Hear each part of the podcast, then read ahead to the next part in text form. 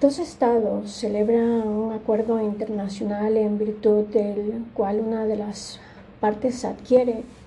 el derecho a mantener una base militar o de otro tipo de una parte del territorio de la otra. Esos arreglos pueden aprender, por ejemplo, desde las bases soberanas casi permanentes de Gran Bretaña en Chipre y la base naval de Estados Unidos en la bahía de Guantánamo, hasta acuerdos menos permanentes sobre el acantonamiento de tropas en otro país, esta categoría reviste particular importancia para el presente análisis, dado que desde el 11 de septiembre del 2001 Estados Unidos ha establecido bases militares que alojan alrededor de 60.000 efectivos en Afganistán, Pakistán, Kirguistán, Uzbekistán, Tayikistán. Además de que ya existían en Kuwait, Qatar, Turquía y Bulgaria, también es importante la base naval estadounidense en el territorio británico de Diego García en el Océano Índico. Por lo general, todos los aspectos relacionados con la jurisdicción a la autoridad sobre las bases instaladas en países anfitriones se detallan en los acuerdos sobre el estatuto de la base, en los arreglos que comúnmente se denominan acuerdos sobre el estatuto de las fuerzas. Aunque la cuestión de jurisdicción de la base de, Estados Unidos en la Avía de Guantánamo, un establecimiento algo inusual, ha sido estudiada por la Comisión Interamericana. No se han presentado a los órganos internacionales de supervisión de los derechos humanos casos de violaciones en las bases de características más comunes. Sin embargo, puede conjeturarse que la medida en que se imputa la responsabilidad y a qué Estado imputarla por actos realizados en la base respectiva dependerá sobre todo de la jurisdicción que haya conservado para sí el Estado anfitrión, por ejemplo, con respecto a la bahía de Guantánamo, aunque Cuba teóricamente conserva la soberanía fundamental sobre el territorio, Estados Unidos ejerce el control y la jurisdicción exclusivos, por donde la responsabilidad por el cumplimiento de las obligaciones positivas y negativas dimanantes de las normas internacionales de derechos humanos. Recae necesariamente en Estados Unidos cuando las concesiones de jurisdicción al estado visitante son más limitadas, como aquellas en que la jurisdicción penal sobre los soldados se reserva al estado visitante, solo con respecto a actos que cometan en su carácter oficial. Las obligaciones positivas que deberían de los instrumentos internacionales, por ejemplo, la, obligación de realizar una investigación eficaz en relación con el derecho a la vida. Puede incumbir, al menos en alguna medida, al Estado territorial, pero en todos los casos esto dependerá de la violación alegada y las condiciones del acuerdo particular celebrado con el Estado anfitrión. Con respecto al CDH, habida cuenta de la índole regional de este instrumento, puede surgir un límite al ámbito de aplicación extraterritorial del convenio a causa del ejercicio del control general. Las decisiones del Tribunal Europeo en el caso Bankovic pareció introducir un límite a la hasta entonces amplia interpretación del término jurisdicción. En el marco del CEDH, en respuestas al argumento presentado por las solicitantes de que el convenio europeo debería aplicarse a los bombardeos de la OTAN en Serbia para evitar un lamentable vacío en el sistema de protección de los derechos humanos. Establecido por el convenio, el tribunal, tras destacar el carácter especial del convenio como un instrumento constitucional del orden público europeo y la vocación esencialmente regional del sistema del convenio. Respondió que el convenio es un tratado multilateral que funciona en un contexto esencialmente regional, sobre todo en espacio jurídico, espacio jurídico de los estados contratantes. El convenio no estaba destinado a aplicarse en todo en el mundo, incluso con respecto a la conducta de los estados contratantes. La lectura natural de este texto es que impone un límite espacial general a la aplicabilidad del convenio, la posición de Gran Bretaña con respecto a la no aplicabilidad del CEDH a los actos de las fuerzas en Irak, ya mencionada, se basa claramente en este razonamiento. No obstante, en el caso más reciente sobre la cuestión de la jurisdicción, el tribunal parece haber reducido casi hasta el desaparición la importancia de la limitación que aparentemente introdujo en el caso Bankovic. En ISA se Turquía, un caso presentado por los familiares de personas kurdas, residentes en Irak septentrional, quienes, según se alegó, fueron muestras por miembros de las Fuerzas Armadas turcas en territorio iraquí. El tribunal no desestimó el caso basándose en que las víctimas estaban fuera del ámbito jurídico, espacio jurídico del convenio y de hecho. El razonamiento del tribunal no parece considerar que la noción del ámbito jurídico habría constituido un obstáculo a la responsabilidad de Turquía. Si se hubiese presentado pruebas suficientes a la participación de ese país, el tribunal sostuvo que el tribunal no excluye la posibilidad de que a consecuencia de esta acción militar se pueda considerar que el Estado demandado ha ejercido temporalmente el control general efectivo de una determinada parte del territorio de Irak septentrional. Por consiguiente, si existe una base fáctica suficiente que permita afirmar que en el momento pertinente las víctimas se hallaban en esa zona específica, la consecuencia lógica sería que estaba en la jurisdicción de Turquía, no la de Irak, que no es un estado contratante y que claramente no pertenece al espacio jurídico de los estados contratantes.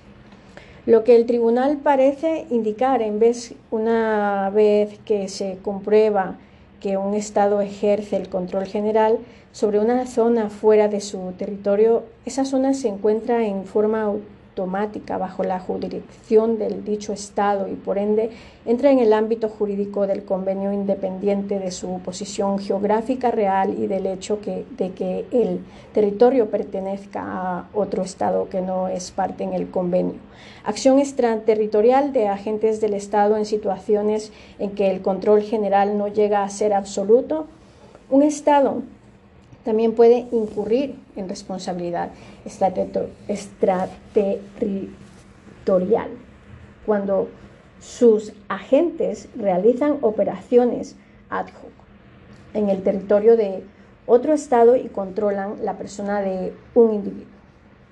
pero sin ejercer un control suficiente sobre una zona determinada como para, como para que sea aplicable el derecho de los derechos humanos. Conforme a los principios indicados en la sección anterior, esta situación es sin duda alguna pertinente como un argumento de reserva para invocar la aplicabilidad de las normas de derechos humanos en todas las situaciones en las que se registra la detención de un individuo en el extranjero por agentes de un Estado cualquiera, sea la magnitud de las operaciones de dicho Estado en el territorio extranjero. De conformidad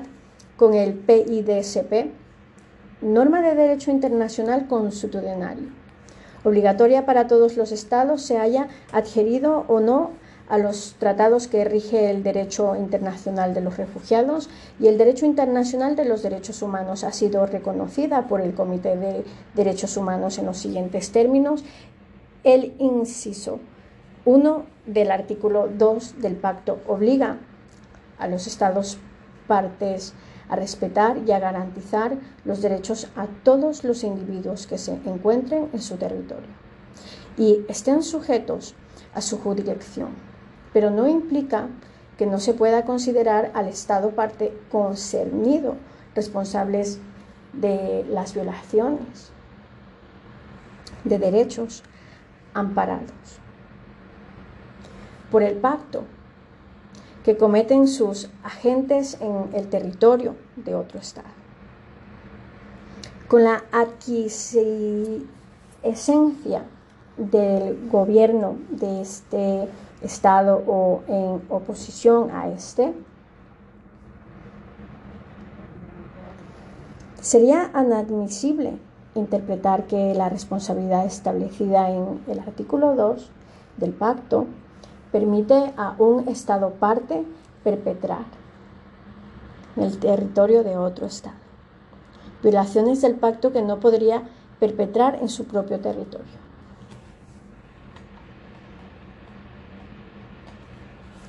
La Comisión Europea de Derechos Humanos también reconoció este principio como una formulación particularmente amplia. Los agentes autorizados de un Estado no solo permanecen bajo su jurisdicción cuando se encuentran en el extranjero, sino que introducen a otras personas en la jurisdicción de ese Estado en la medida en que ejercen autoridad sobre ellas. Los actos a las omisiones del Estado que afectan a dichas personas acarrean la responsabilidad del Estado. Cabe señalar que en la situación el motivo de la aplicación de las obligaciones internacionales del Estado en materia de derechos humanos es el reconocimiento del hecho de que durante las operaciones en cuestión sus agentes ejercen un determinado control de facto sobre la persona del individuo, siendo esta la situación en la que se imputa la responsabilidad del Estado por las infracciones de los derechos individuales perpetradas por esos agentes. Sin embargo, a diferencia de las situaciones ya descritas, el hecho de que en estos casos el control se ejerce en una forma más o menos limitada, incidental y ad hoc. Implica que no se em, exige al Estado observar toda la serie de obligaciones que dimanan del derecho, de los derechos humanos, sino que razonablemente solo lo constriñe a respetar su obligación de no hacer, es decir, no infringir los derechos de las personas afectadas.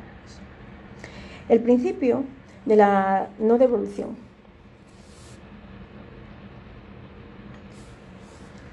Aparte de las situaciones mencionadas en la sección anterior,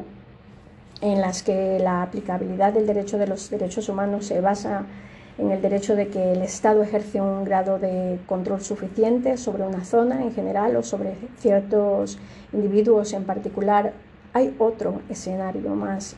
en el cual puede considerarse un Estado responsable de la violación de sus obligaciones inmanentes del derecho internacional de los derechos humanos. Incluso si la violación correcta de los derechos fundamentales de un individuo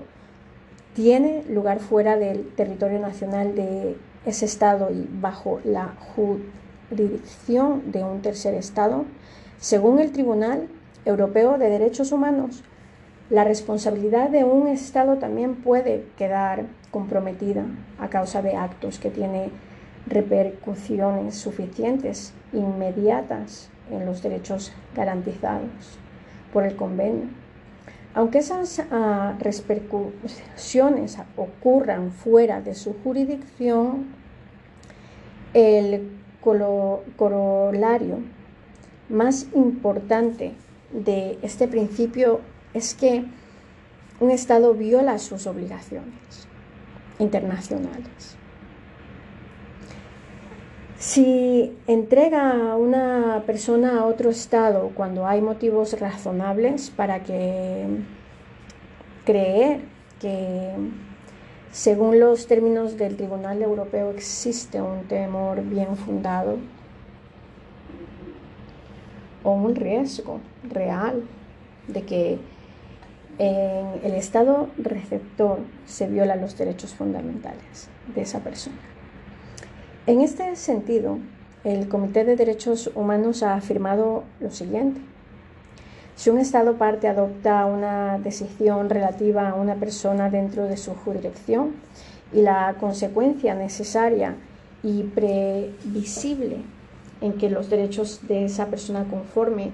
al pacto serán violados, en otra jurisdicción, el propio Estado parte puede incurrir en una violación de pacto. Esto se deduce del hecho de que el deber de un Estado parte con arreglo al artículo segundo del pacto no se cumplirá al entregar a una persona a otro Estado, ya sea este único un Estado parte del pacto o no en que es seguro que será sometida a un trato contrario al pacto o que este trato sea el propósito mismo por el cual se entrega a la persona. La lista de derechos fundamentales cuya posible violación excluye la entrega comprende, por, lo menos, el derecho a no ser sometido a tortura o a otros tratos de penas crueles, inhumanos o degradantes, los derechos básicos relativos en juicio justo y el derecho a la vida y a la integridad física en algunos casos, el riesgo de que la persona sea sometida a la pena de muerte también ha constituido un impedimento a la extradición. La norma en que algunos casos se denominan el principio de la no devolución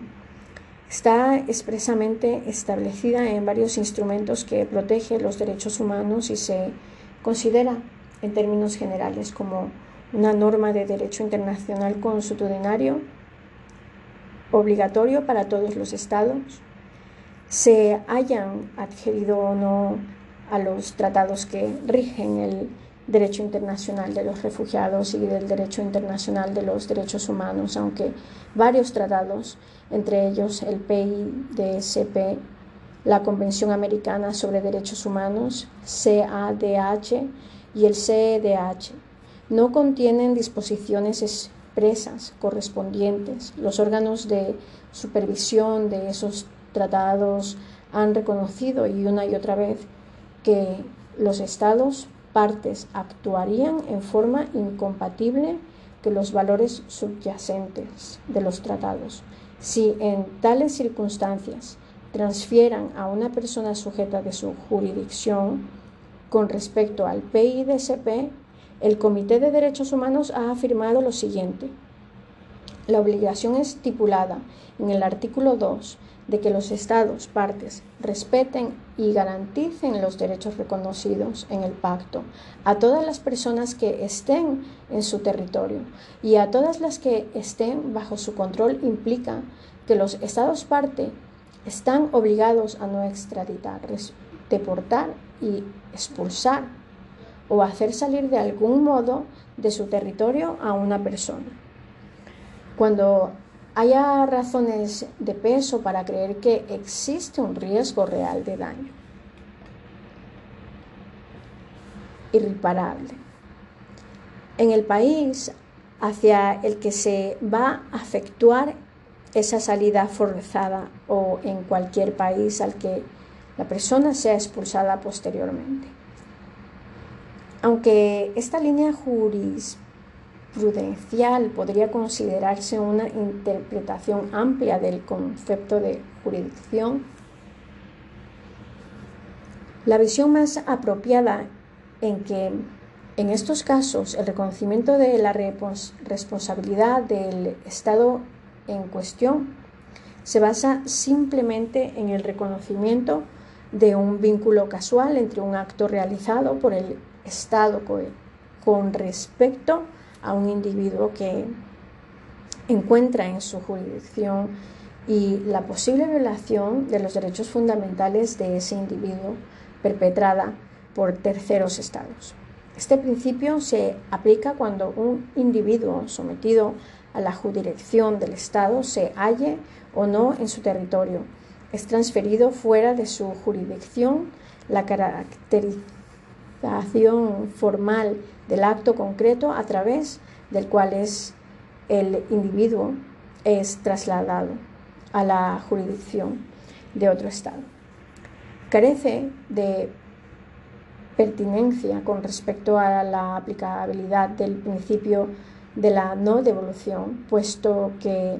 este se aplica igualmente a la extradición, a la deportación, a la expulsión de inmigrantes ilegales y a las entregas irregulares de personas a sí mismo. El principio de no devolución se aplica a todas las personas sin importar los delitos que hayan cometido ni el peligro percibido que esas personas representan para el Estado en cuyo poder se encuentran. También cabe destacar que el principio de no devolución no solo prohíbe a los estados entregar a la persona que están en su jurisdicción a estados donde existe un riesgo sustancial de que se violen sus derechos fundamentales, sino que también prohíbe entregarlas a países que a su vez probablemente transfieran a esa persona a estados donde posiblemente se violen sus derechos fundamentales. Por último, un Estado no puede eludir sus obligaciones en materia de derechos humanos. Cuando transfiere a individuos que están en su custodia a otro Estado, incluso si estos individuos no están ni han estado nunca detenidos en su territorio nacional, si a los efectos del derecho, de los derechos humanos,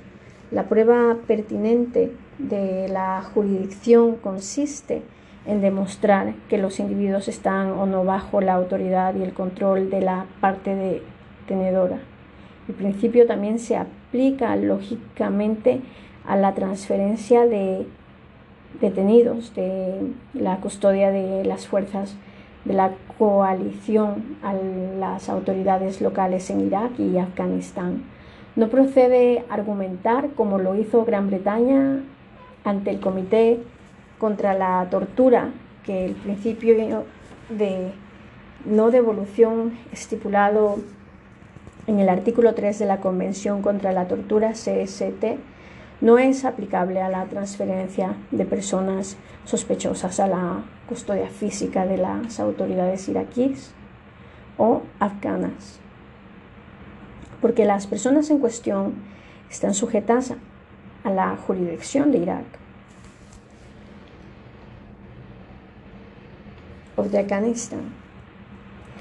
Todo el tiempo, por ende, la situación no tiene nada que ver con la extradición o la expulsión. Así lo confirma la respuesta del comité que tras afirmar que las protecciones de la Convención se extienden a todos los territorios bajo jurisdicción del Estado parte y este principio incluye todas las zonas que están de franco bajo el control de las autoridades del Estado parte, rechazó el argumento de Gran Bretaña y le recomendó aplicar los artículos 2 y 3 según resulte, resultase apropiado. En lo relativo a los traslados de detenidos bajo la custodia del Estado parte en la custodia ya fuese de facto o de jure de cualquier otro Estado, acontecimientos recientes, reafirmación del marco jurídico aplicable. En este breve análisis se ha expuesto los principios que rigen la aplicabilidad de dos cuerpos jurídicos. Demuestra que donde quiera estén detenidas siempre tienen derecho a cierto grado de protección, al amparo del derecho internacional de los derechos humanos y según el contexto en que hayan sido capturadas también del DIH. Varias decisiones recientes, tanto internacionales como lo que es más importante de carácter nacional, indica una incipiente reafirmación de la interpretación ortodoxa de la aplicabilidad de las normas del DIH y del derecho internacional de los derechos humanos. Con respecto al estatuto de las personas capturadas en Afganistán, la distinción que Estados Unidos procura trazar entre la guerra contra los talibán y la librada contra Al-Qaeda, Al-Qaeda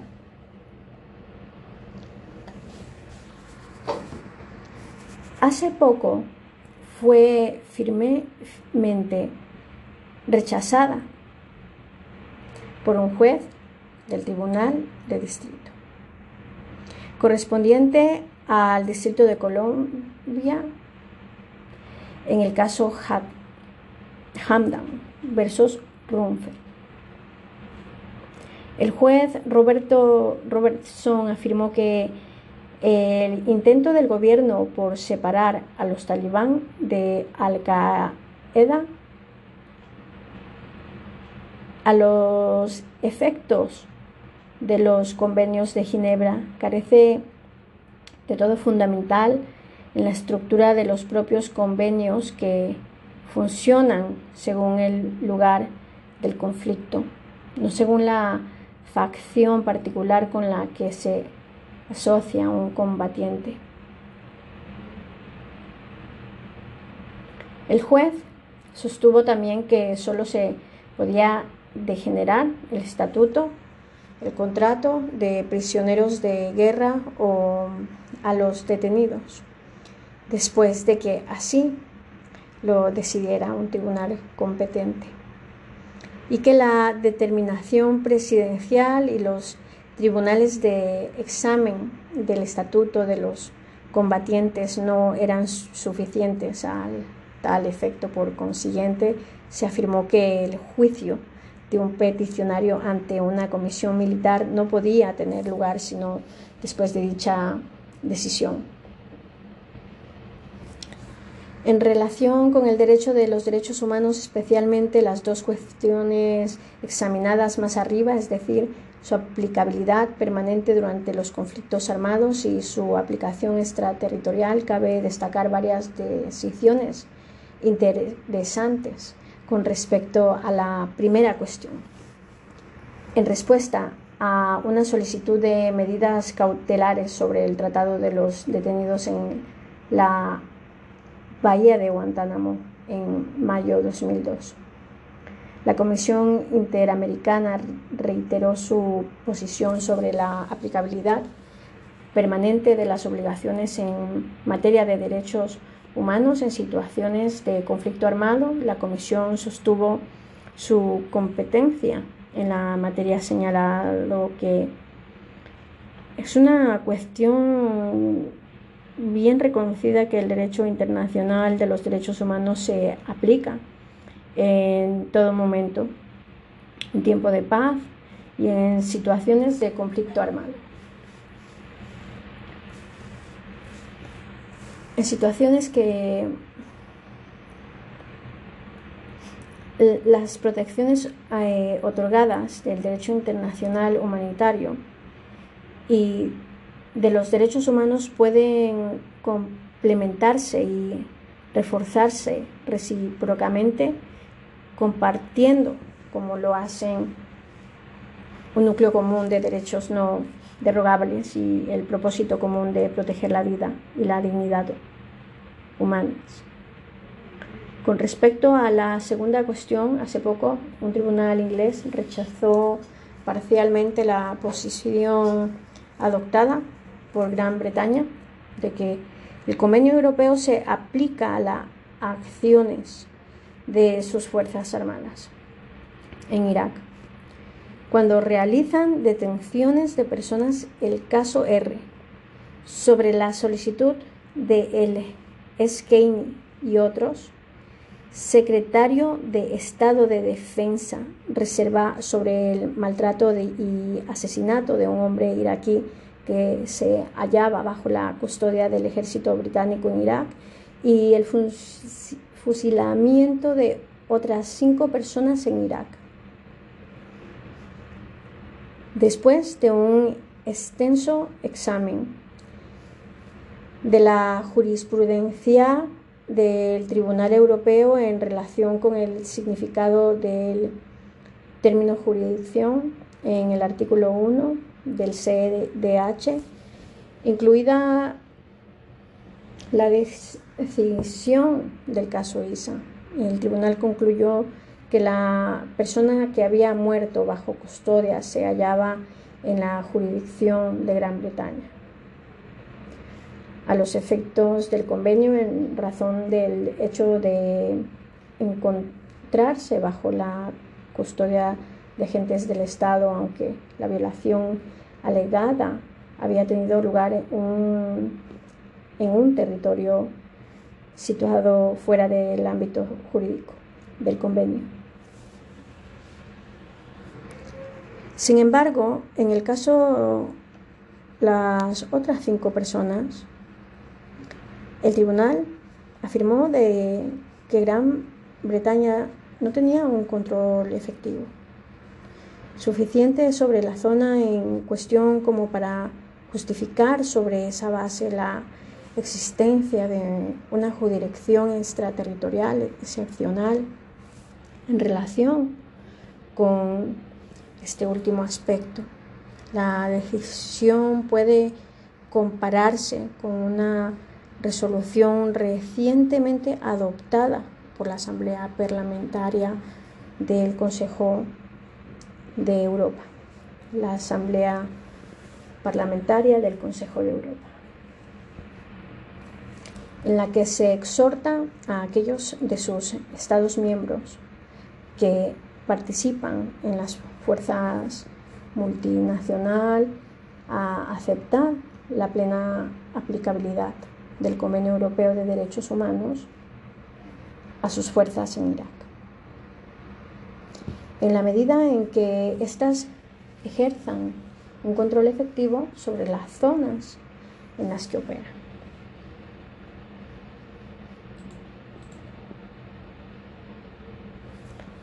Aunque la posición de Estados Unidos de los detenidos en la bahía de Guantánamo no están amparados por las protecciones jurídicas internas de ese país, fue inicialmente aprobada por algunos tribunales estadounidenses y rechazada por otros. En junio del 2004, la Corte Suprema, en el caso Rasul Bush,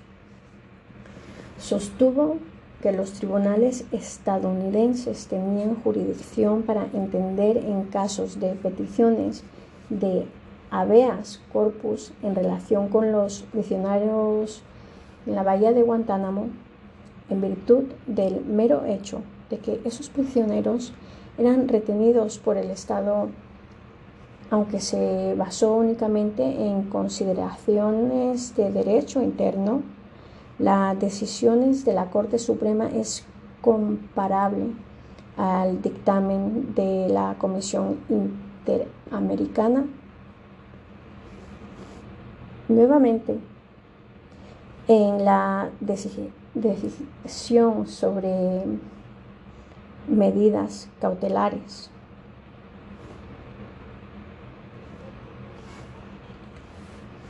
En que como una cuestión de derecho internacional, a los efectos de la aplicabilidad de la Declaración Americana de los Derechos y deberes del hombre. Las personas retenidas en la bahía de Guantánamo se encontraban bajo la autoridad y el control de Estados Unidos. Por último, en el caso Abu Ali C. Ashcroft, un tribunal estadounidense dio un gran paso adelante al atribuir al Poder Ejecutivo la responsabilidad de la detención de personas en el extranjero por otros estados en representación de Estados Unidos. El juez dictaminó que en principio los tribunales estadounidenses tienen jurisdicción para entender en una petición de habeas corpus interpuesta por una persona detenida por un gobierno extranjero cuando hay pruebas prima facie no refutadas de que la persona se halla bajo custodia implícita, de que Estados Unidos,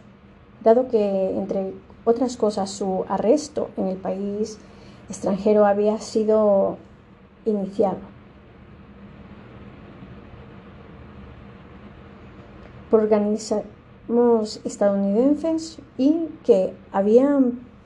participado funcionarios estadounidenses.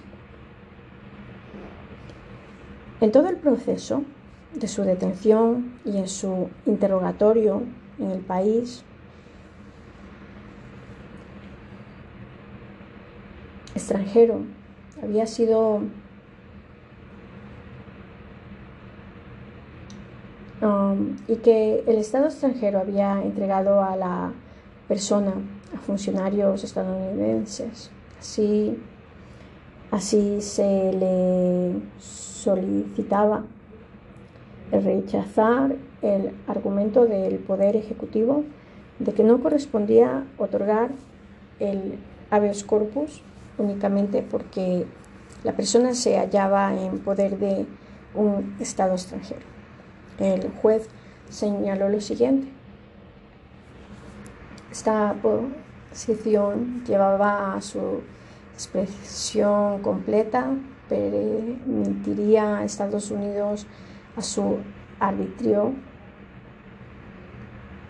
y sin revisión judicial arrestar a un ciudadano de Estados Unidos y transferirlo a la custodia de aliados en otros países. Para evitar el control constitucional arrestar a un ciudadano de Estados Unidos por intermedio de un aliado extranjero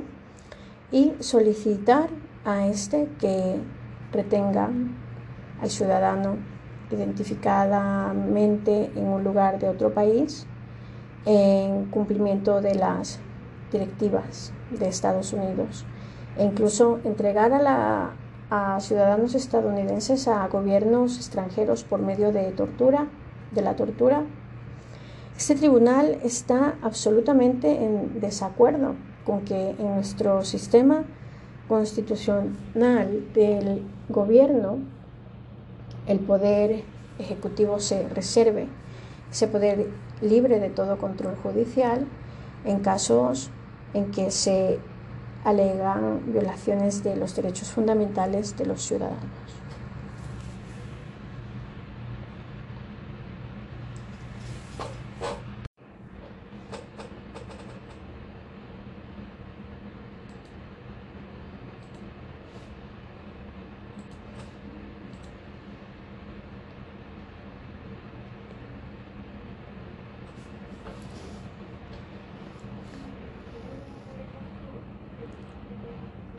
Conclusiones.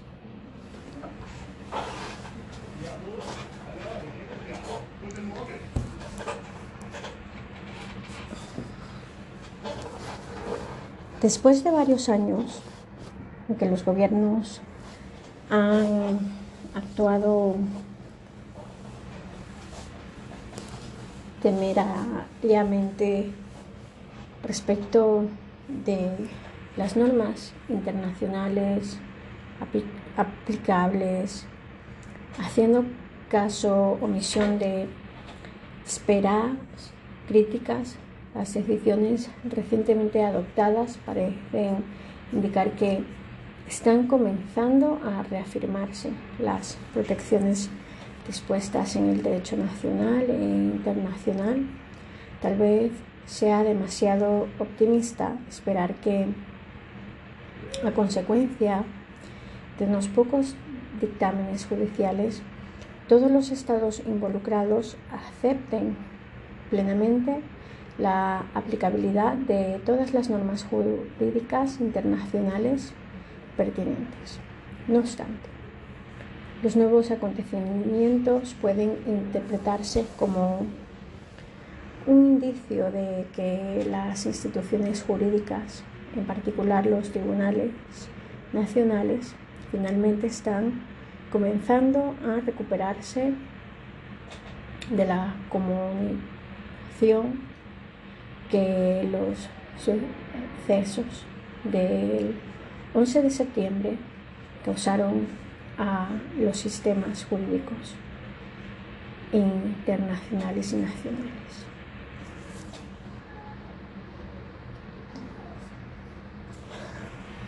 Ha pasado más de tres años desde que se arrestó y detuvo a los primeros detenidos en condiciones que violaban sus derechos y derecho internacional. Las declaraciones sobre la violación del derecho internacional tal vez no sean un gran consuelo para las personas cuyos derechos han sido violados en este periodo. Empero cuando se trata de prevenir violaciones de normas y valores tan básicos como los afectados en caso de detención extraterritorial de personas en la conducción de la guerra contra el terrorismo. Se debe acoger con satisfacción incluso el rayo de luz más tenue que se proyecte sobre el vacío jurídico.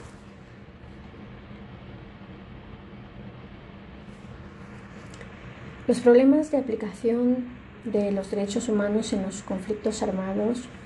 los debates sobre la relación entre el derecho internacional humanitario y el derecho internacional de los derechos humanos a menudo se han centrado en la cuestión de si el derecho de los derechos humanos sigue siendo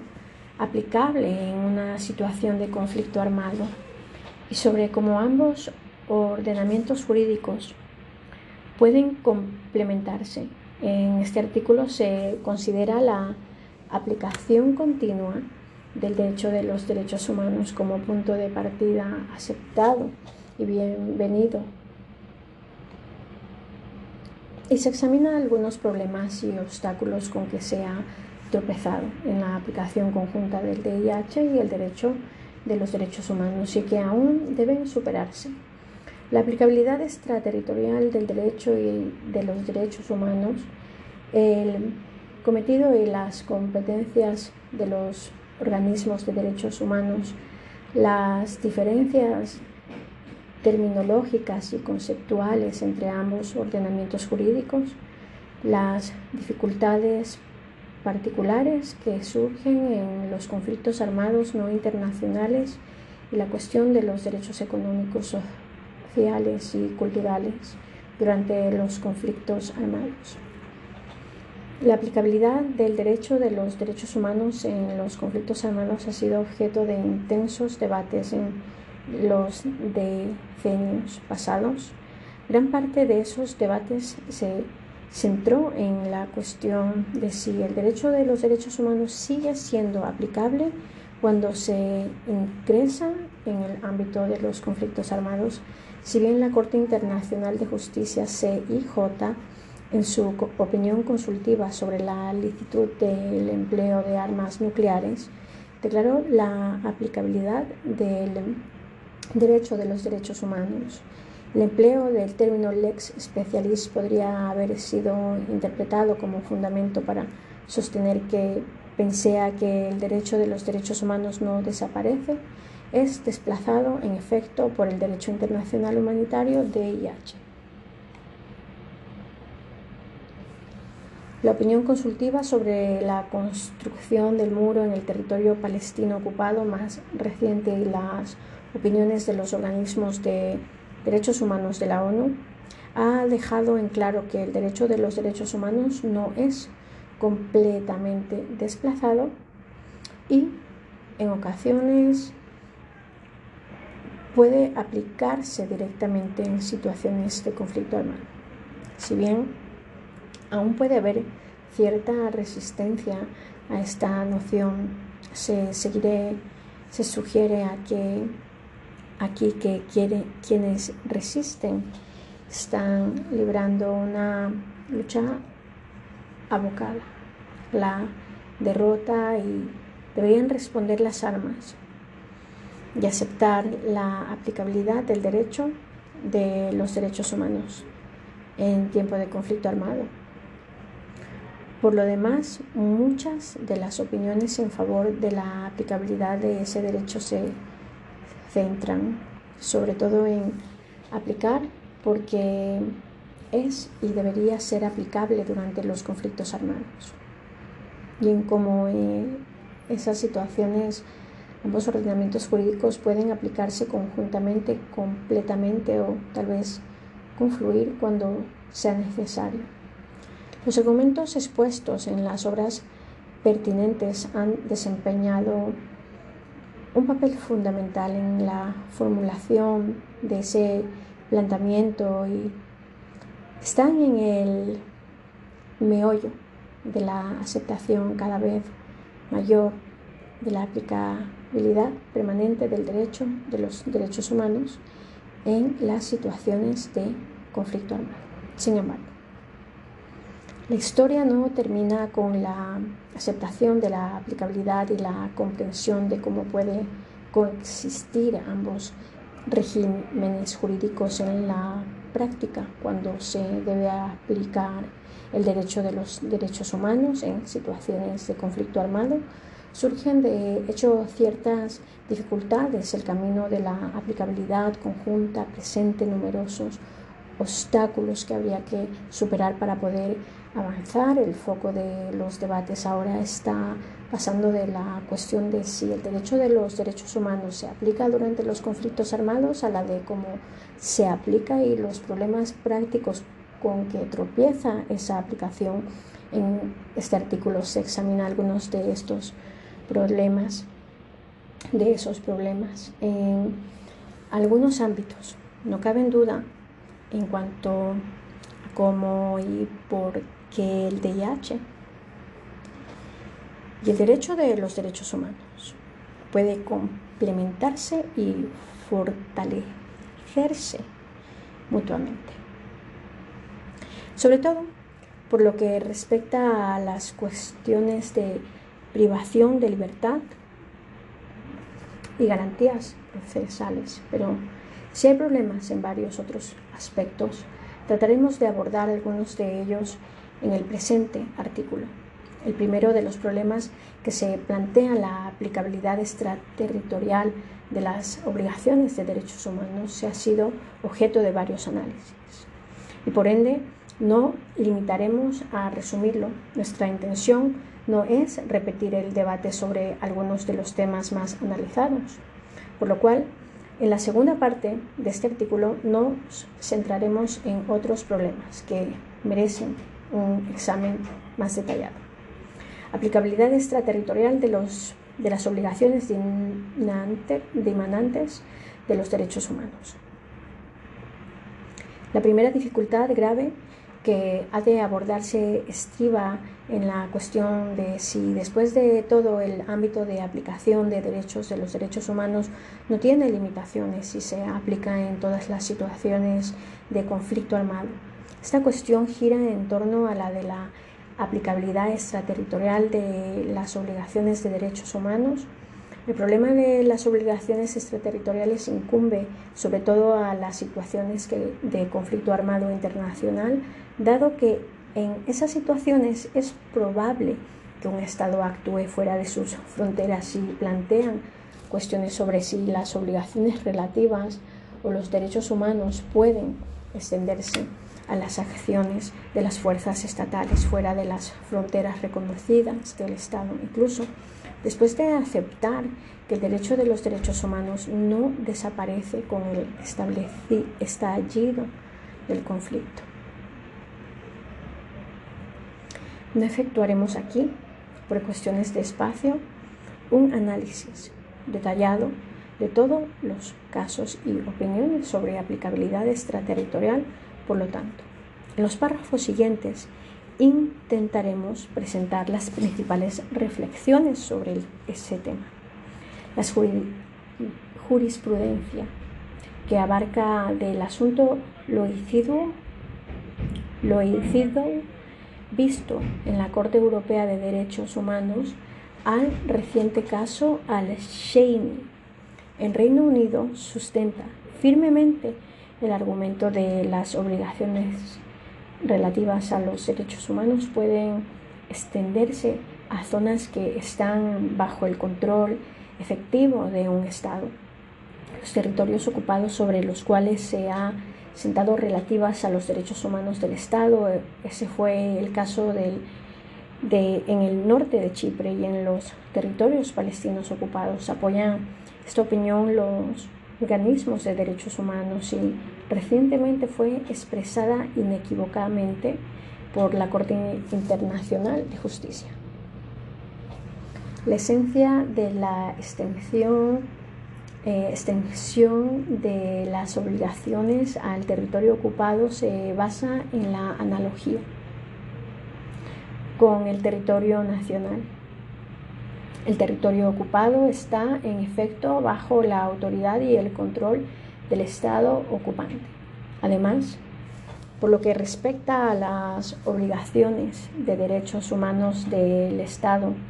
dan lugar a controversias. Los territorios ocupados donde se libran hostilidades de envergadura, como ocurrió en algunas partes de Irak, tal como demuestra el asunto al Eskeini. Sin embargo, incluso en otras situaciones en, el, en que el Estado no controla todo el territorio, puede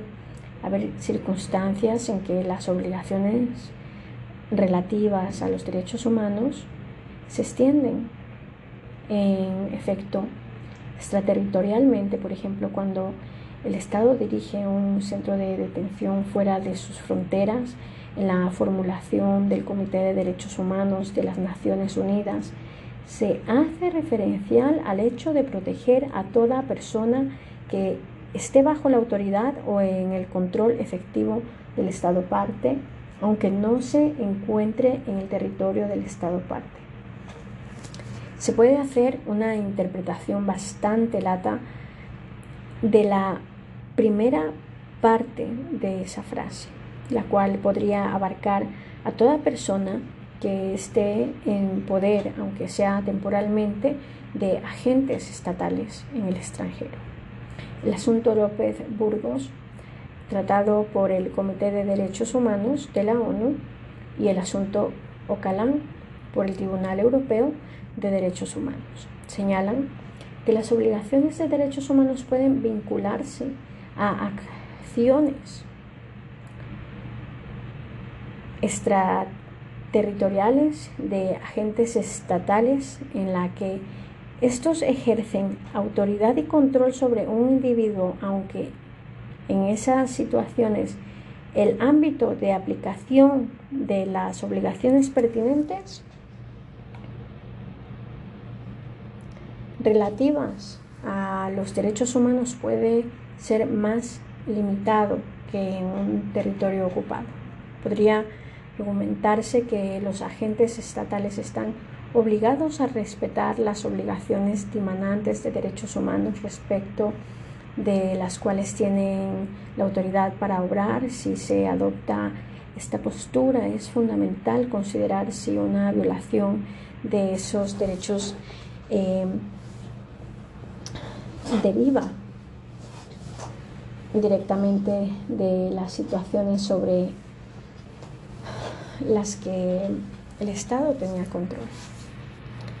Independientemente de que esté haya tenido o no un control general del territorio donde se cometió la violación.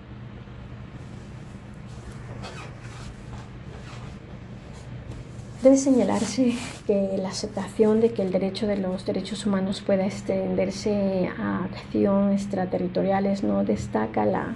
consideración de que si esas acciones contenido de los derechos a la luz, de las normas aplicables del DIH en tal caso, el ejemplo de usualmente se da es la interpretación del derecho a la vida de conformidad con las normas de DIH sobre cómo y contra quién puede emplearse la fuerza durante un conflicto armado.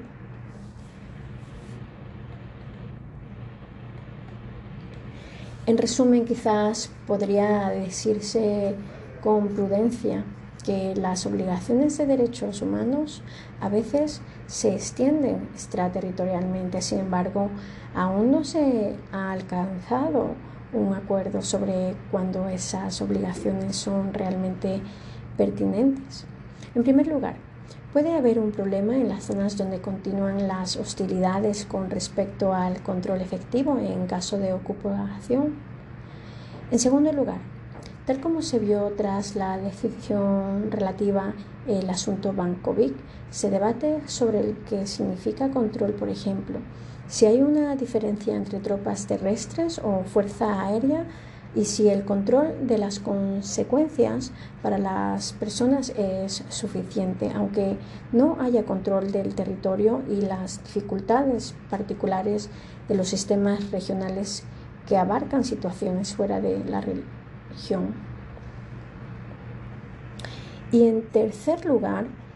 con respecto a la fórmula utilizada por el Comité de Derechos Humanos de bajo la autoridad, podría argumentarse que las obligaciones probablemente no se extiendan al campo de batalla extraterritorial, pero sí rigen una vez que las personas han sido evacuadas del campo de batalla y ubicadas en un lugar de detención dirigido por el Estado. Aunque entre ambas situaciones no se puede deslindar claramente dónde comienzan las obligaciones. En general, parece que las obligaciones que impone el derecho de los derechos humanos puede extenderse extraterritorialmente y ser pertinentes en caso de conflicto armado internacional, pero aún no está claro hasta dónde puede llegar el alcance de esa extensión.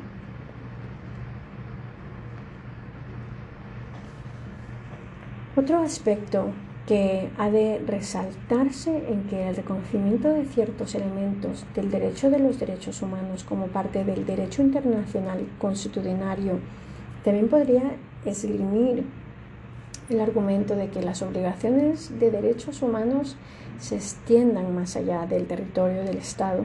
Esta postura se apoya en el Manual de Derechos Operacional de EEUU Estados Unidos de 2004, en el cual se acepta claramente que las fuerzas estadounidenses que efectúan operaciones extraterritoriales puedan estar obligadas por el derecho de los derechos humanos constitucionales. Los avances en ese sentido dependerían de cómo se evalúa la condición constitucionaria del derecho de los derechos humanos tanto por los que respetan al contenido. como las normas de aplicabilidad